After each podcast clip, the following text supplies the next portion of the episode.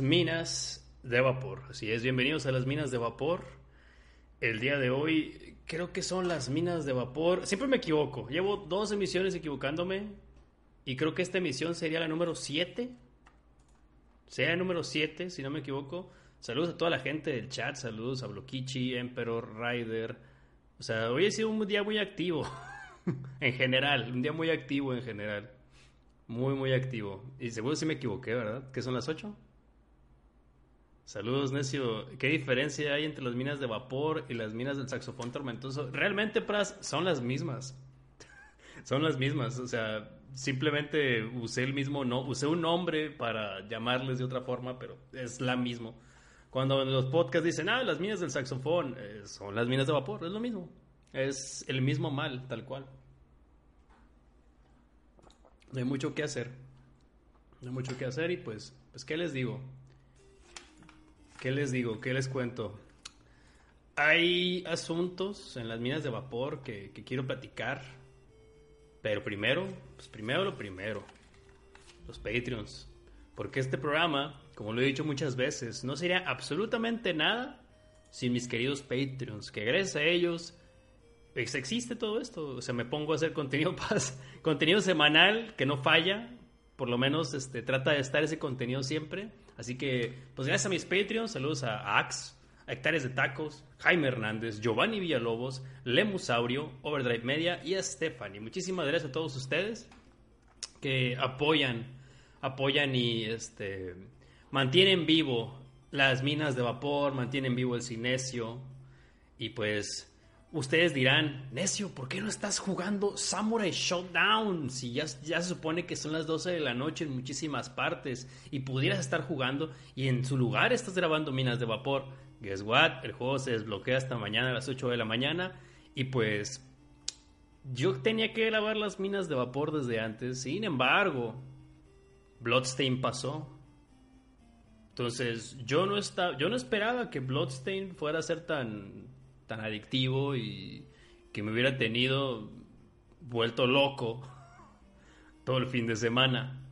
Y, eso que no pude jugar el mero mero día que salió porque tuve mucho trabajo, entonces aproveché ahí y, fue una, belleza, una belleza Bloodstain. Tiene sus fallitas, obviamente, no todo en la vida es perfecto, pero si algo les puedo asegurar es que voy a hacer contenido de Bloodstain esta semana para aprovechar el hype y pues porque tengo, tengo mucho que compartir con, con ustedes, tengo mucho que compartir con, con, compañeros que están este, jugando el título, entonces me agrada la idea de hacer feedback y de ver si la gente que lo está jugando al mismo tiempo que nosotros eh, tiene el mismo, el mismo efecto, ¿no? Como quiero, quiero ver eso, me interesa.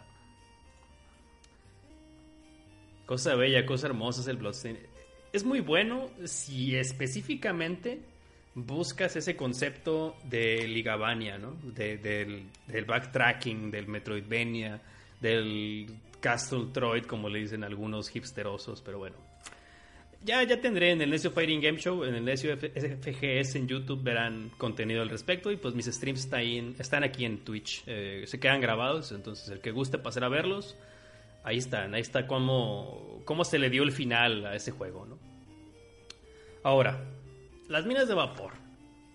¿Qué vamos a hablar hoy en las minas de vapor? Buenas noches, Freddy Mosh, buenas noches. ¿Qué vamos a hablar hoy en las minas de vapor? Tenemos un, un pendiente. un pendiente. Toy Story 4 pasó. ¿Por qué empezar con Toy Story 4? Porque siento que cuando empiezo con algo bueno, las minas de vapor funcionan mejor. La vez pasada me funcionó mejor así. Hablé de algo que valía más la pena que Black Mirror y Black Mirror pues tiene broncas. Voy a hablar de algo que estuvo feo. Eh, estuvo feo, sí. Feo, eh, vamos a dejarlo en, partes. Pero pues... Pero pues, ¿qué les digo? Toy Story 4... Yo primero veo Toy Story 4 y, y digo, oye, ¿qué onda contigo? ¿Por qué? ¿Cuál es la necesidad de hacer otra vez una película de este concepto tan bonito que es de la nostalgia, de la infancia. O sea, ¿por qué, ¿Por qué hacer una cuarta película de algo que cerró tan bien como, como Street Fighter 4? va a haber spoilers para irme ya que no la he visto. No.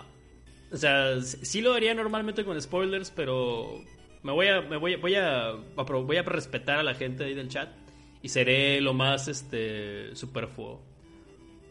Porque tenemos que hacer a la gente llorar. Mira, ahí dice Emperor, money, dinero. Yo yo estuve a punto de decir esto está mal, ¿no? Porque tú ves un tenedor ahí, o sea, tú ves literal un tenedor ahí y dices, estos se están estos de Pixar se están burlando de mí.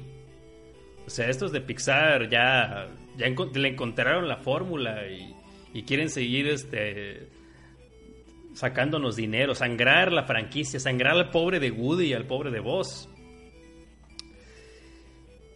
Yo llego muy escéptico a ver la película, obviamente, ¿no? Este, esperando algo mediano, porque es Pixar, ¿no? Entonces, no te puedes, no te puedes ir de boca con un concepto como Toy Story, ¿no? Y, y más, o sea, te sientes burlado más porque Toy Story 3 fue muy buena. O sea, fue un buen cierre. Como para decir, bye, adiós, gracias amigos, eh, nos vemos la próxima. O sea, se los llevó el dragón y ya, bye. Eso era Toy Story 3. Entonces en Toy Story 4, la venga Toy Story 4, el John Rambo de Toy Story, porque así, así se siente en partes, está siento que está demasiado enfocada a las audiencias mayores.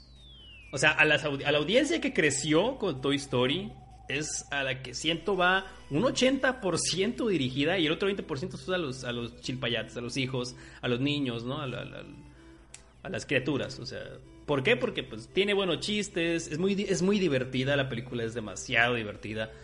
No te vas a aburrir en ningún instante y pues cuando la película va directo a los feels, así, porque lo va a hacer, o sea, la, 3 lo hizo, esta lo hace de una manera diferente, pero te pega, o sea, te pega durísimo. Llegó un punto en el que sí se me hizo un nudo eh, en el pecho y dije, ah, qué, qué feo, qué feo se siente eso.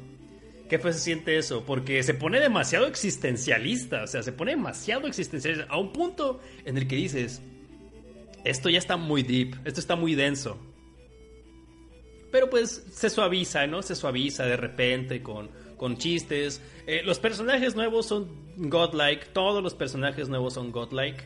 Entonces, eh, por ahí ya se debieron ver enterado, ¿no? Que hay una participación ahí del hombre del momento. Eh, ¿Quién es el hombre del momento? Keanu Reeves. Keanu Reeves es el hombre del momento y pues ahí tiene una participación que es bastante ¿Podemos decir aceptable?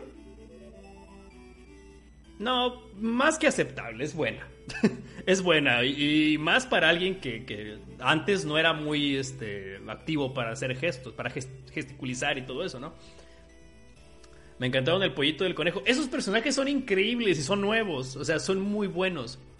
Una cosa son los cortos, luego, uh, luego de la 3, eh, otra peli es demasiado.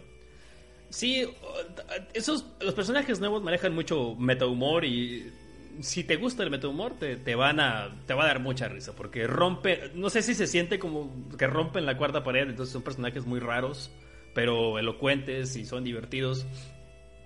Vemos personajes de regreso.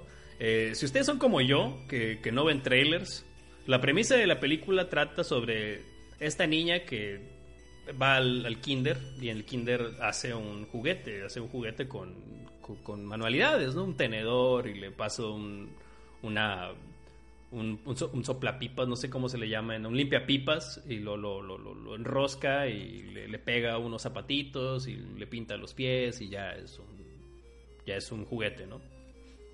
Entonces, como este individuo pues fue creado, fue como se convirtió en un juguete con eso, eh, tiene un conflicto existencial porque él dice, yo soy un tenedor, yo estoy hecho para que me usen y me tiren a la basura. Entonces Woody, que está pasando por un problema existencial, cuando les puedo decir porque entré en territorio de spoileroso, eh, trata de desvivirse porque este juguete encuentre el sentido de hacerle, hacer feliz a alguien, ¿no?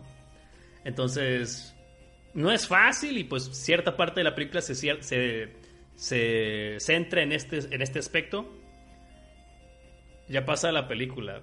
Sin embargo, pues shit happens y la película gira, gira alrededor de todo esto y pasan, dan vueltas en el mismo lado un chorro de veces, pero por, por, razones bien ejecutadas, pues la película no te aburre en ningún aspecto y siento que está bien escrita, o sea, al final de cuentas está bien escrita. Uh, ese tenedor le tira toda la teoría Pixar a los teóricos que ya decían que Toy Story era previo a Wally, como el avance de la tecnología de los juguetes. Gracias a Darkness Live por tu, por tu follow, se, se agradece mucho, muchísimas gracias. Muchísimas gracias por, por el follow, se, se, agradece. Ahora, eh, vemos personajes de regreso. Vemos personajes de regreso y podemos ver a esta. a Bo, que es la. que se perdió en la 3 y te explican dónde estuvo, qué pasó con ella y. sí, puede, va a haber fields.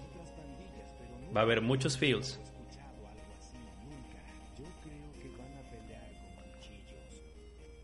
a la brevedad posible le voy a hacer un silencio para darle un poquito más de, de exploración a, al argumento, a los actores. Yo vi la película en inglés. No la pude... La vimos en inglés por accidente porque en la preventa, pues por lo general las películas animadas siempre llegan en español, o sea, dobladas al español.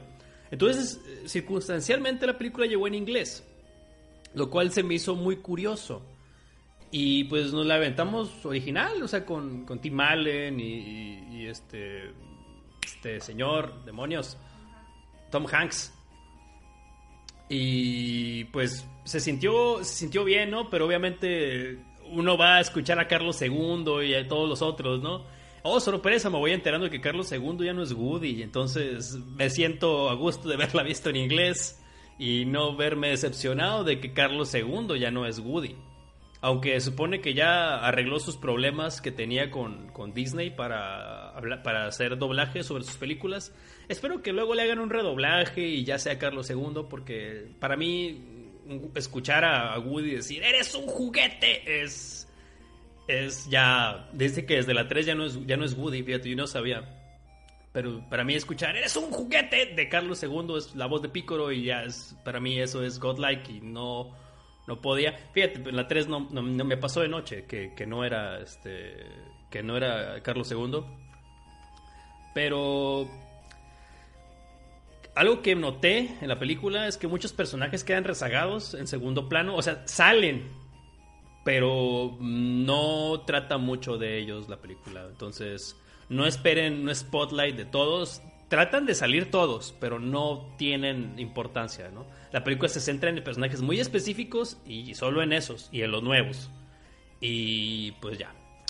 Esto, esto es como un aftermath, se puede decir, como cuando terminas un juego y estuvo increíble el final y, al fin, y luego te sacan un DLC y el DLC es como un epílogo o como un epílogo cuando miraste la Liga de la Justicia de Bruce Timm, o sea, algo así se siente como, como algo extra, pero termina para mí, para mí está genial, para mí está súper bien la, película y yo les recomiendo que no se alienen con esta idea de, que pudiera estar de más. Créanme, les va a hacer cambiar de parecer un chorro, muchísimo les va a hacer cambiar de parecer lo que ustedes tengan en mente de lo que pasa en Toy Story. No hace nada la mayoría de los personajes clásicos, pues es que, como te menciono, como ya habían cerrado ellos su ciclo, se trata de los que no han cerrado bien, más que otra cosa. Así, así la voy a dejar. Ya le haré su, su cinecio y pues la voy a la voy a desmenuzar así por completo, ¿no? Como, como Dios manda.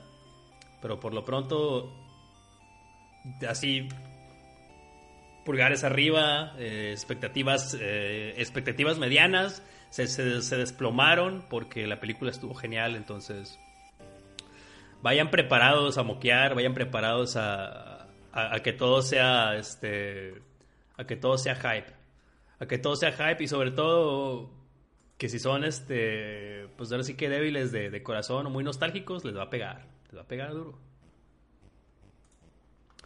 Ahora voy a hablar de otra película que pues no estuvo tan bien. O sea, ya dejando en paz Toy Story. No estuvo tan bien esta película, pero híjole su madre, tengo que hablar de ella.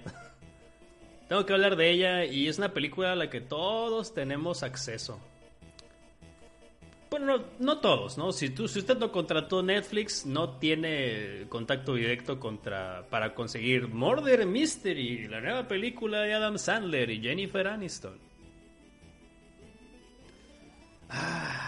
¿Qué les digo? Miren, Adam Sandler para mí, digamos que tuvo un buen comienzo en, en, mi historia viendo, en mi historial viendo sus películas con Happy Gilmore, eh, Waterboy, eh, Little Nicky, o sea, saltando del tiempo, ¿no? O sea, ese tipo de películas eran un humor que en su momento era muy jocoso, era, era realmente divertido, pero ocurrió un momento en la vida cuando Adam Sandler se empezó a tropezar en lo mismo una y otra vez como si realmente no le interesara hacerte reír, como solamente voy a ser yo y mi actitud de soy un tipo de jersey, mírame, soy un tipo de jersey, traigo unas playerotas, siempre soy el mismo personaje, no me esfuerzo absolutamente nada. Y eso es otra vez, es, es este Adam Sandler con una premisa de una película de resolver misterios de resolver un asesinato muy a la Agatha Christie, de están tantas personas en determinado sitio, boom, asesinato, y todos son sospechosos. Es la peor manera que puedes ver ejecutado una escena de asesinato o una película de misterio porque se siente así de lo más sin chiste ever tiene y tiene, tiene, y tiene un reparto bastante bueno, si me lo preguntan. Porque, o sea, Jennifer Aniston, vamos a decir que es ok, porque hace, hace lo suyo, simplemente hace lo suyo. Es una buena actriz en lo que cabe, o sea, es una buena actriz en lo que cabe, pero, pero hace lo suyo, es todo lo que dice. Eh, en un viaje de 20 horas pusieron una peli de él donde hace un atentado en 9-11. Oh, esa película está buenísima. Y me la creí actitud seria. Es que Adam Sandler, si se lo propusiera, podría hacer unas películas medianonas, buenas películas. O sea, también tiene Drunken Punch Love, que es una película independiente, que es bastante buena. Una película que yo les recomiendo mucho ver. Y, y ya. o sea, de ahí para el real, he visto estas, por ejemplo, esta película de Murder Mystery tiene a Luke Evans, o sea, Luke Evans es Drácula. O sea, Luke Evans es como un Jason está tan barato, o sea, es un, un actor que por no quererle pagar, o sea, que te dan buenos resultados y no quieres pagar un actor de renombre. Eso es eh, Luke Evans. O sea, tiene porte, le crees lo que hace te da resultados. Es un buen actor. O sea, es, un actor que tal vez eh, lo, viste en el Hobbit, tal vez, y en el Hobbit pues, le, crees su actitud de, soy un arquero y puedo tumbar, puedo derribar un, dragón con el arma necesaria. Le crees en Drácula cuando pega el, golpe de murciélagos, el, el, Demon Cradle ese que hace. O sea, le crees, le crees. Dicen que se le rifa en Hotel Transilvania, pero no las he visto. En la onda con Hotel Transilvania que, que, yo creo es lo que más lo mueve, es que es una película de Gendy Tartakovsky. Gendy Tartakovsky nos trajo el laboratorio de Dexter y nos trajo Samurai Jack. Entonces el señor ya tiene un portafolio bastante grande, poderoso, en, el territorio de la animación y del humor, ¿no? Entonces, si tú dejas que dirija a Gendy Tartakovsky, pero Adam Sandler pone lana, ¿por qué pues salen todos sus compas, no? Adam Sandler y sus compas y que, entra en el mismo problema de las películas actuales de Adam Sandler, que es Adam Sandler en una, en una película donde se va de vacaciones. son como niños, son como niños dos, la, la película con este, Drew Barrymore, La Venganza, Murder Mystery, todas son películas donde se va de vacaciones a lugares muy bonitos, muy, muy bonitos. Y yo tengo una teoría conspiratoria terrible que simplemente es, ok, Adam Sandler consigue el dinero para financiar una de estas películas se va de vacaciones con todos sus compas y se la pasa chingón y graba en dos semanas una película mugrosa. Y esto se siente cuando terminas de ver Murder Mystery, como, oh, me fui a Italia a grabar una película pinche, que no te lleva nada. O sea, realmente no te lleva nada y no sientes nada por los personajes, no sientes nada por la, por la historia. O sea, yo un punto donde me sacó dos risitas con dos chistes medio tontos y me la sacó bien a fuerzas la risa, bien a fuerzas de que ja, fue gracioso porque fue estúpidamente cualquier persona le podría pasar ese chiste. Lástima que solo son dos risitas. Filthy Frank tenía la misma teoría. LOL, yo sabía eso.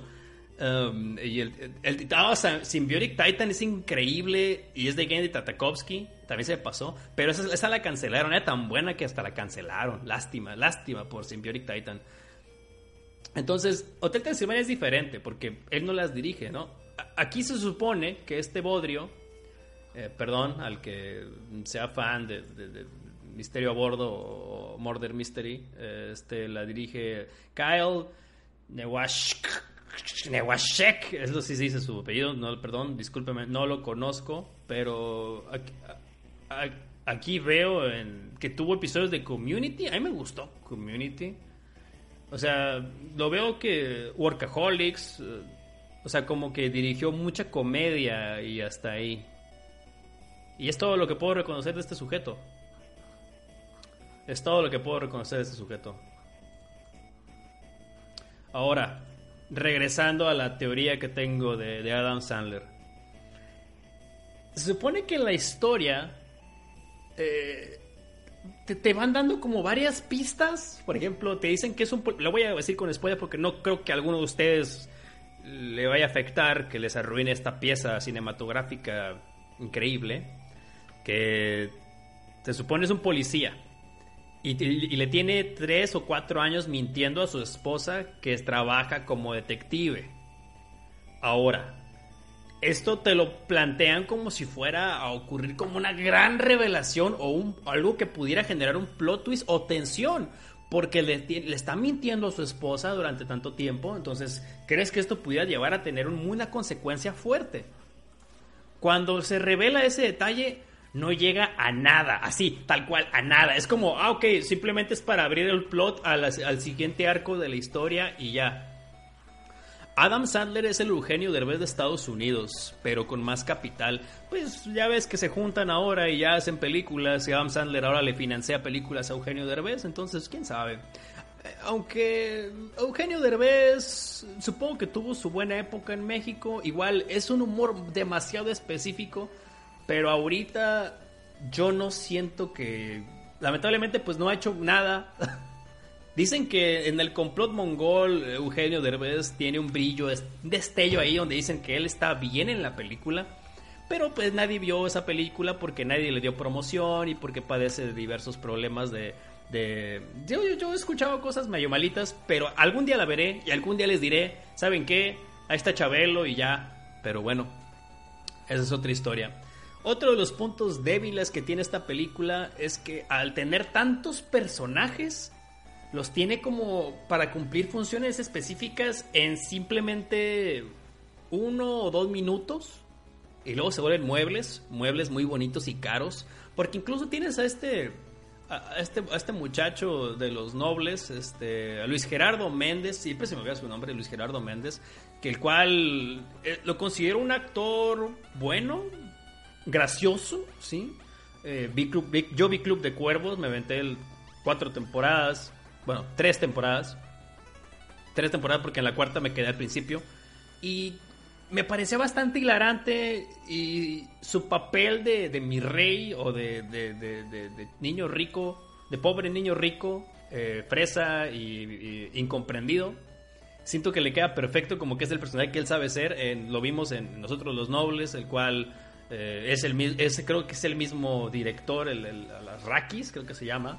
Es el mismo director. Entonces, sabe, sabe venderse en ese, en ese aspecto, ¿no? Aquí sale como un...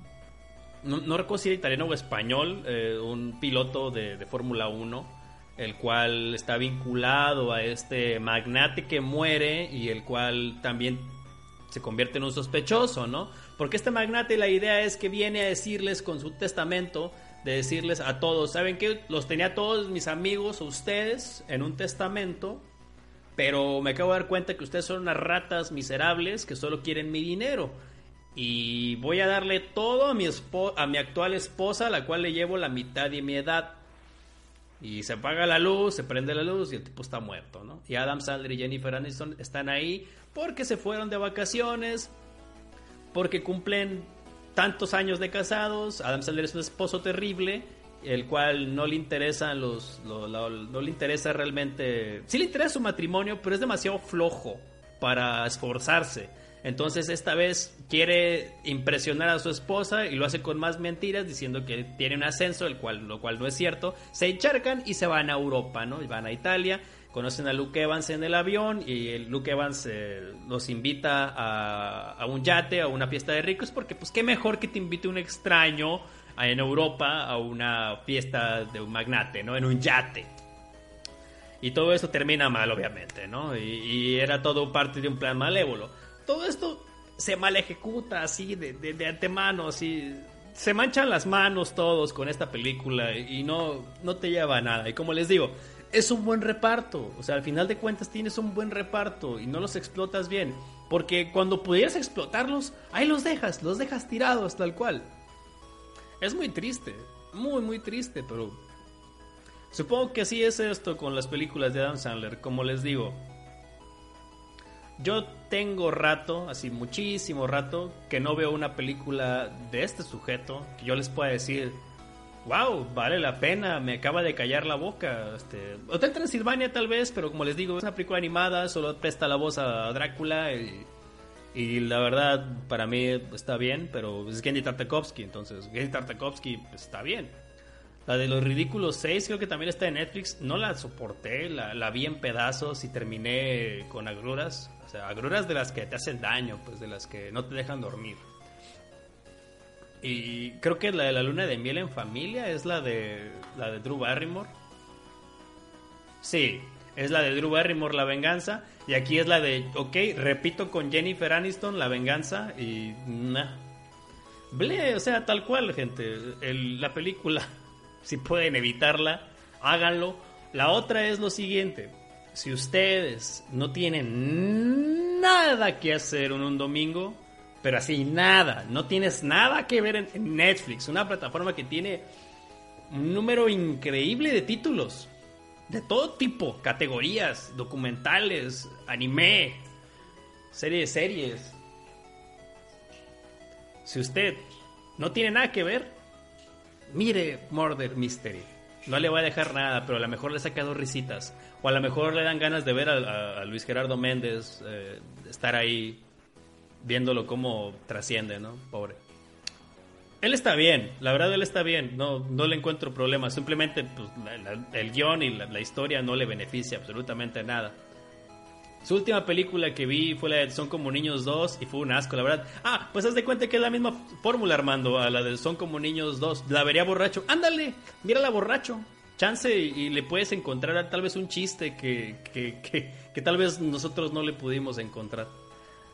Ah, y sobre todo hay, un, hay una idea ahí rara de que a Jennifer Aniston le gustan las novelas de misterio y según ella conoce los clichés de las novelas de misterio y le ayuda a todos a resolver el misterio, lo cual se siente, no se siente, o sea, se, se ve como, como que como si, no sé, yo tuviera mi celular aquí pegado a la, cara, así, lo tuviera pegado a la cara y todo el día es como, miren, me gustan las novelas de misterio.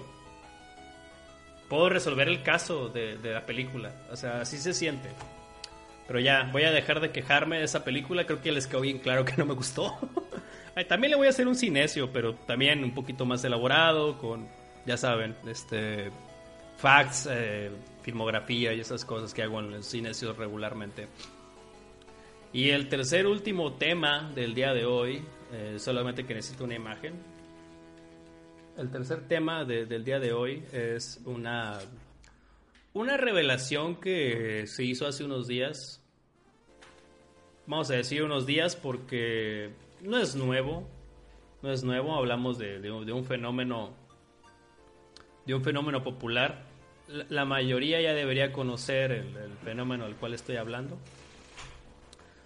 que por todo el mundo, no nomás yo, de hecho, todo el mundo está hablando sobre esto, porque esta serie, mucha gente dice que no, pero yo considero que sí hizo, hizo mucho por el aporte del entretenimiento en los 90s, 2000. Tal cual. Y sí, estoy hablando de Evangelion. estoy hablando de Evangelion porque ustedes saben que de Evangelion es un fenómeno, un, fenómeno muy grande,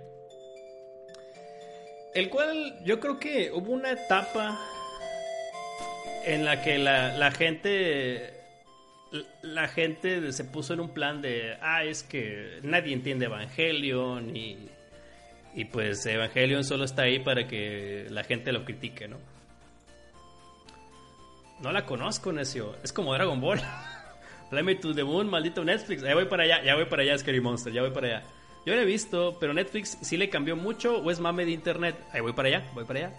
Solo he visto dos episodios y el doblaje me está gustando. Ok, Armando, ahí te va. Ok, primero pusieron el, el to the Moon. Ok. Esto va agarrado de la mano. Evangelion está en Netflix. Si no has visto Evangelion nunca, es el momento perfecto para que la veas y sepas o no si te va, y sepas si te va a gustar o no, así de antemano. Sepas si te va a gustar o no. ¿Por qué? Porque creo que es un buen momento, porque Netflix eh, compra la serie perdón, para, para es más fácil entender Evangelion que entender Rick and Morty, lol. Porque la serie, vamos a decir que cuando Netflix la pone en su plataforma, es más sencillo para Netflix pagar un nuevo doblaje que pagar regalías o, comprar la licencia del doblaje de Locomotion, que fue en el que yo la miré primero, o el de Animax, que Animax hizo lo mismo. Animax la redobló para no pagar las licencias del doblaje de Locomotion. Entonces Netflix toma como que una parte de Locomotion y una parte del de, del de Animax y los junta. Entonces, para mucha gente es lo mejor de dos mundos y para otra gente es lo peor de dos mundos. Pero para la gente que no le guste ver las series eh, en, dobladas al español, tienen la opción de verla en su idioma original. Y, está, creo que es la versión de los Blu-rays. Entonces, todo se ve bellísimo. Todo se ve increíble. Entonces, pueden hacerlo segundos si ustedes no quieren arruinarse viendo la doblada en español. El doblaje está bien, pero en el sub le alteraron muchos diálogos y cosas importantes. Mira, por ejemplo, el doblaje supone que este está mejor adaptado a las versiones anteriores porque el de Locomotion estaba bien, para mí estaba bien, simplemente se tomó muchas libertades el de Locomotion y terminó por brincarse detalles, pues. La calidad del audio está OP. Uy, la calidad del audio de las peleas, la música está increíble. O sea, suena boom. Netflix te, la volaste, te la bañaste con, la adaptación. Yo solo vi el primero porque el doblaje. Dije, dije que el doblaje estarían bien con los subs. Ah, son los subs lo que está malo. Wow, los subs están mal. Yo, no no, nomás vi, o sea, no me puse tan detenidamente porque el, tercer episodio fue mi ruido blanco en japonés. Miré el primero de español para ver el doblaje. Hay unas voces que no me gustaron tanto, pero por ejemplo la de Gendo y Kari. Gendo está haciendo el papá mamoncísimo, entonces funciona y tiene mi bendición. Eh, Misato, no soy gran fan de la nueva Misato, pero pues no, no las podemos ganar todas. Ahora, no estaba al tanto de que los subtítulos estaban, eh, que no iban al punto, pues. Entonces ahí está complicado. El otro día estaba escuchando a alguien de que, oye, pero pues quiero entender Evangelion. Creo que la mayoría recomienda que si le quieres entender así al concepto de Evangelion, que leas el manga. Porque el manga sí te pone más una perspectiva de que son alienígenas los que están llegando y la humanidad los denomina con nombres que ellos deciden. Y dice, la Misato es la misma que dobla a, Sokka en The Clone Wars. Oh, ok, ok, no sabía, no tenía idea. Por mí está bien la Misato. Sí, pues yo, es personal lo, de Misato porque yo crecí con el de Locomotion. Ah, punto para Netflix. Netflix dobla en español por primera vez, en español de Latinoamérica por primera vez, The End of Evangelion. The End of Evangelion está doblado al español por primera vez y eso Netflix te la bañaste, te la rifaste, porque viene con el verdadero final. Ahora, para gente que no ha visto Evangelion y que tiene sus dudas. Eh, mucha gente, desde, desde que yo recuerdo en los... Mm, desde que estaba en el Locomotion y todo eso, era como que la gente era como que, wow, este, es que tiene demasiadas connotaciones religiosas y así, así. Pues es que pues en Japón no, no, no tienen la... no son, no son religiosos, o sea, no, no, no son católicos cristianos. Y tiene más referencias musulmanas que, que católicas o que cristianas. Tiene referencias de todos lados. Este, Hideki Anno se tomó muchas libertades y tomó ciertos valores para hacerlo un poco más edgy. Ahora podremos sufrir en latino y vaya que se sufre porque Evangelion Evangelion tiene un punto en el que yo creo mucha gente no no concordó, yo creo, en determinado momento porque Evangelion maneja un concepto sobre la, humanidad destruyéndose a sí misma, entonces lo logra muy bien, logra muy bien ese efecto, el, de que te dé coraje ver a los protagonistas, de que te desesperen porque son muy reales. La idea de Hideaki Anno y de que Shinji fuera el protagonista más molesto en la historia de la animación japonesa se debe a que él quería a un niño ordinario que le dieran la que, que no quería nada, o sea, no quería nada que ver con, esto, y, le das armas, para, le das la oportunidad y las armas para salvar el mundo a alguien que no quiere hacerlo. Y Shinji termina siendo horrible, molesto, horrible, porque hay momentos donde Shinji es una persona horrible. O tal vez simplemente es un ser humano. Eso es, eso es lo que nos pone en perspectiva, ¿no? En cuanto a los valores humanos y a los valores sociales. O sea, se pone pesado. En of Evangelion, el grito del final de Shinji en latino, Netflix, boo. Es un grito que no está muy bueno y en este punto del resto, fuera de ahí, todo está bien.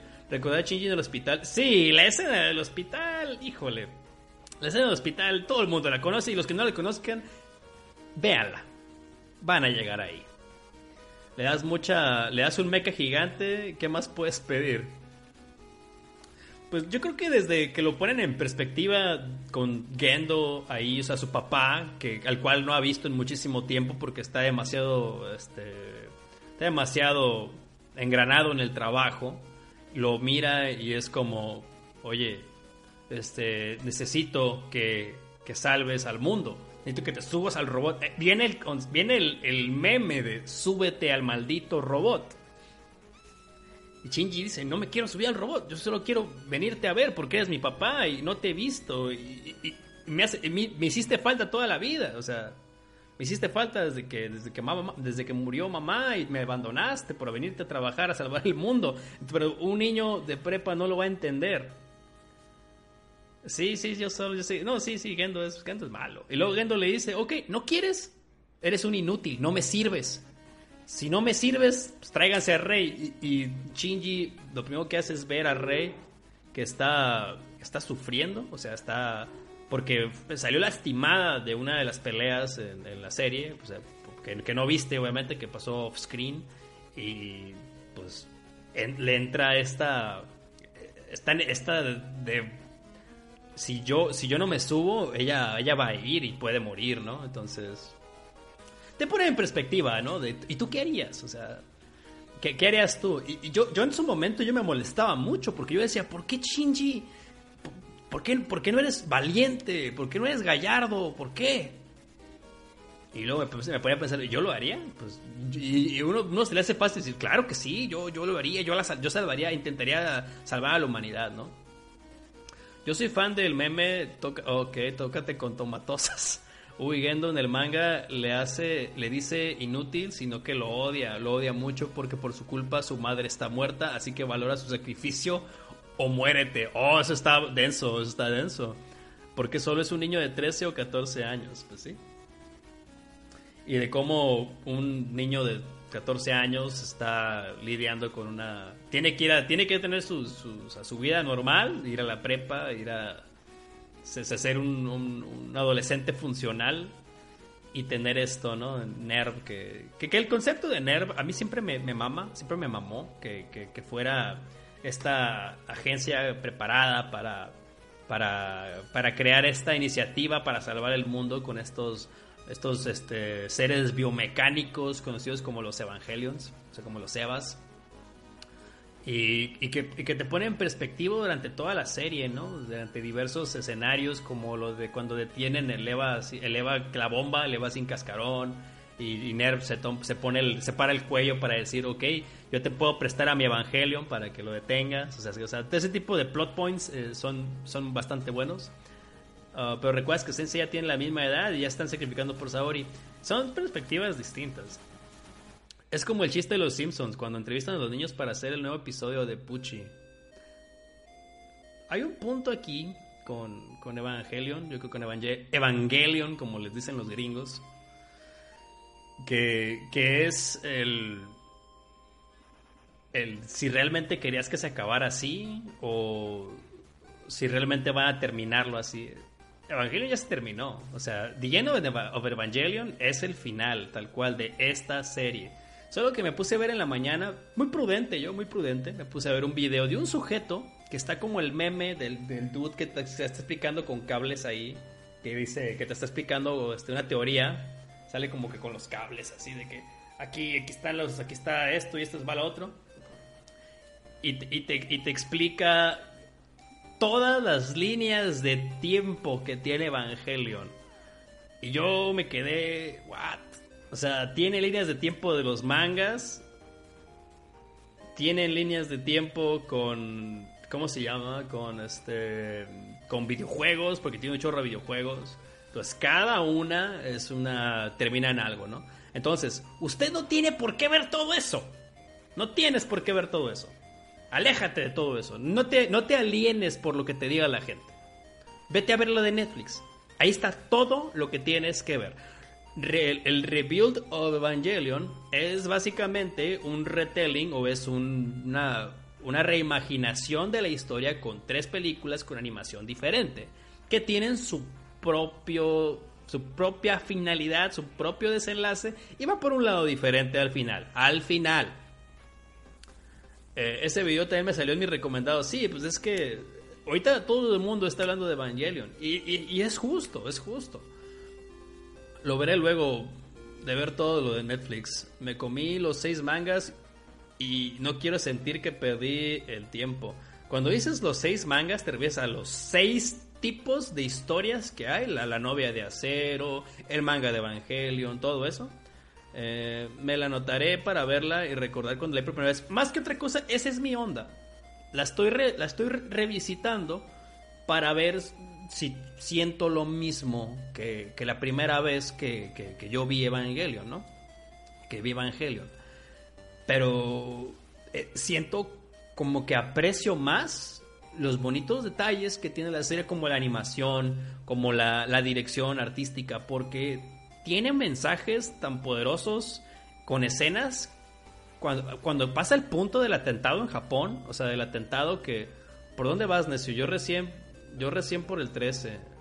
¿Qué, te refieres, Evangelion?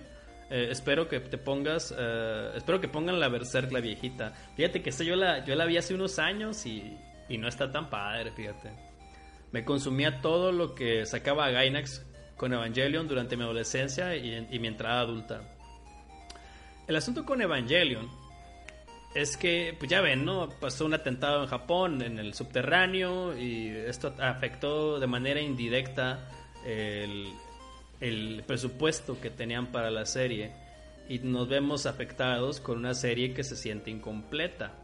¿Por qué? Porque en determinado momento la serie se le acaba, así pum, se ve como se les acaba el dinero y de golpe usan demasiado, reutilizan muchos recursos, reutilizan muchos flashbacks y, todo el poder que tiene Evangelion al final es el guion, es la historia.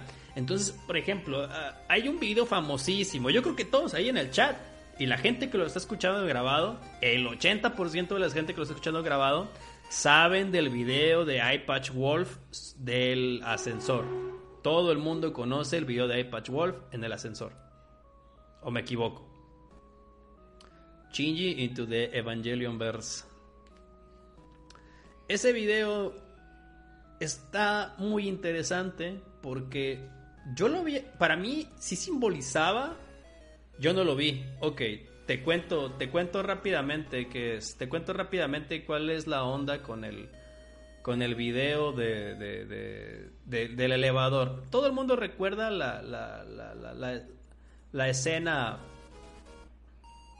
la escena animada donde Shinji, no, perdón, perdón, es, es Azuka y Rei están en el ascensor y no pasa nada durante un minuto. O sea, solo, están, o son dos minutos, solo están ahí este, paradas. Y de repente la va la música y va el ascensor, ¿no? Entonces se siente, puedes sentir la tensión que está en el ascensor, así como va lentamente.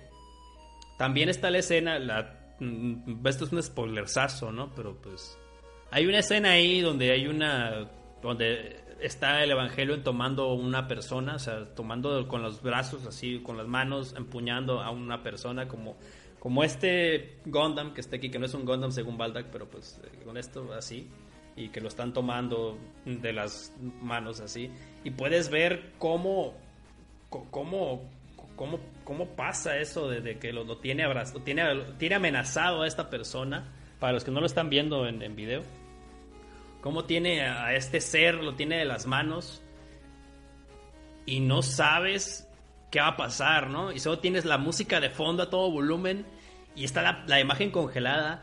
Eso está súper baratísimo porque pues, no había dinero, pero esa escena está tan bien utilizada que cuando ocurre lo desafiante del final es, es como te rompe la cara. O sea, para mí es un gran recurso eh, cinematográfico o un recurso eh, en el cine.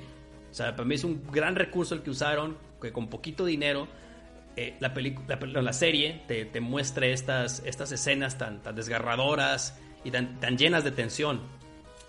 Este video es un meme, incluso han hecho uno con sus propios doblajes bien locos. Alguien hizo un video loop del ascensor de 15 minutos. LOL. Not Gundam. Ah, y la música, la música de fondo lo dice todo, el enfrentamiento de la misión contra el amor. Y pues obviamente los momentos donde sí hay animación, donde sí hay dinero, porque hay momentos donde tú ves la animación de los, los mechas, o sea, los Gundams, perdón, los Gundams, los Evas corriendo en la ciudad porque el, el diseño de los Evangelions es, es como más aerodinámico, se podría decir, más estilizado que de un mecha normal, o sea, tú ves un mecha y tú ves torpe, ¿no? O sea, tú, tú ves algo tosco como Massinger o algo así, que se ve que va, va, le cuesta caminar, ¿no? Que es un logro que, este, que este, esta entidad se pueda mover.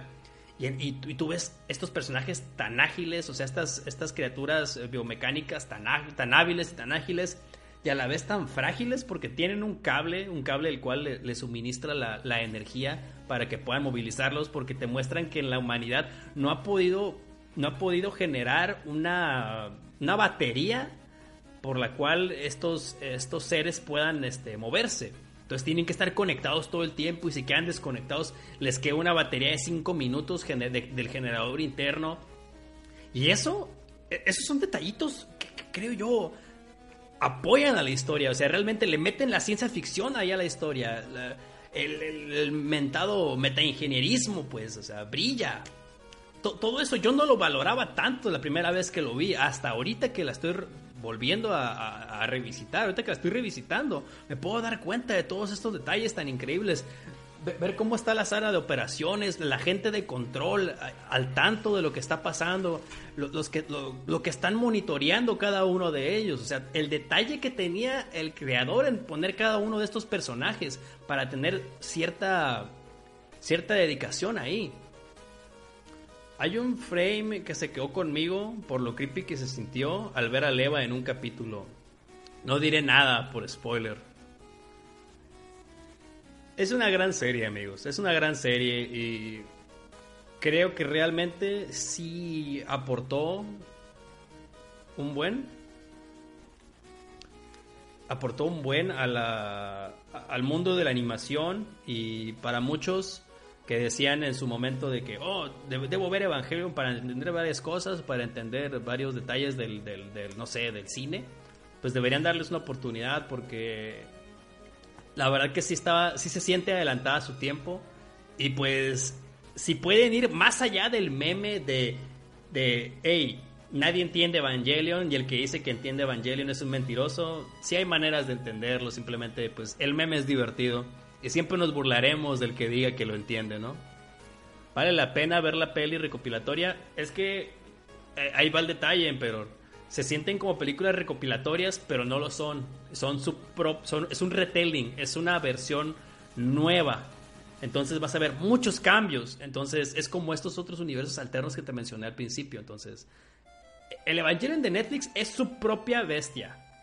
Tal cual. Y esas, y esas películas, el Rebuild, es su propio, también su propia bestia. Por su cuenta. Muerte y resurrección tienen datos extra. Entonces, yo creo que hasta ahí la, voy a dejar. Hasta ahí los voy a dejar con, con Evangelion. Si, si, ustedes quieren, si ustedes quieren verlo, son este, son bienvenidos. Y pues tómenlo o déjenlo.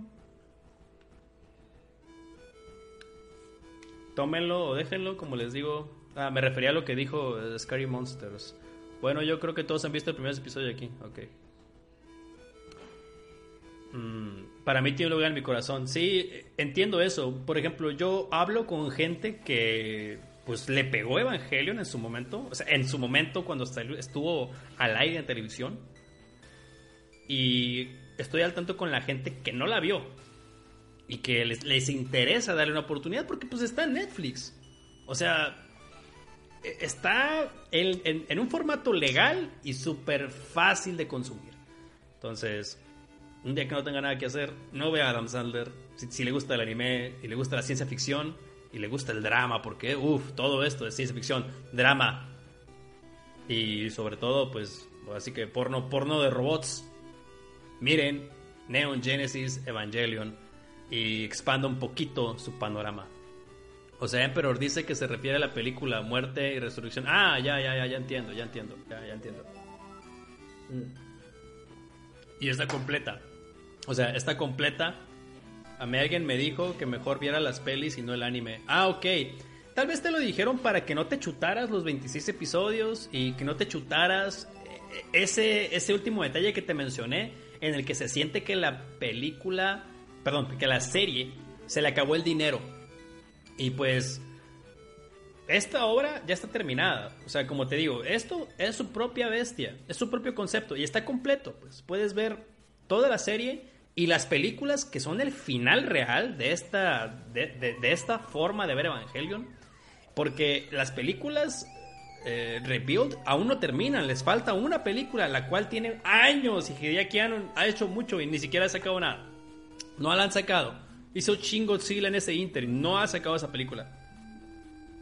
Pero es que no son robots. Es correcto, es que no son robots, son seres biomecánicos son formas de vida orgánicas gigantescas, las cuales tienen una armadura y, se pueden ser este, piloteados, pilotados por, por, por ciertos niños. Pero para eso te lo explican en la serie. Igual, les digo, si les interesa mucho entender el concepto y la historia, pueden ir al manga y el manga te explica todo, o pueden ir a un video de algún youtuber que te explica comillas, comillas, Evangelion y podemos seguir haciendo el mismo chiste de que nadie entiende Evangelion. Dentro de poco van a mostrar los primeros 10 minutos de, Rebuild solo en Japón. De hecho ya salieron como 30, 10 segundos, ¿no? De, sale Mari ahí saltando.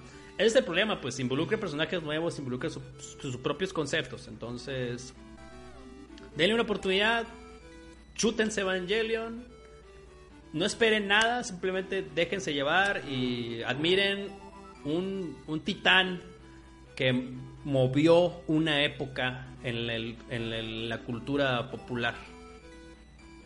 Muchos los verán sin estar en Japón, eso sí, eso sí. Pero bueno, gente, esto esperen a odiar a Shinji. Es correcto, esperen a ver a un protagonista que tal vez no les va a caer muy bien.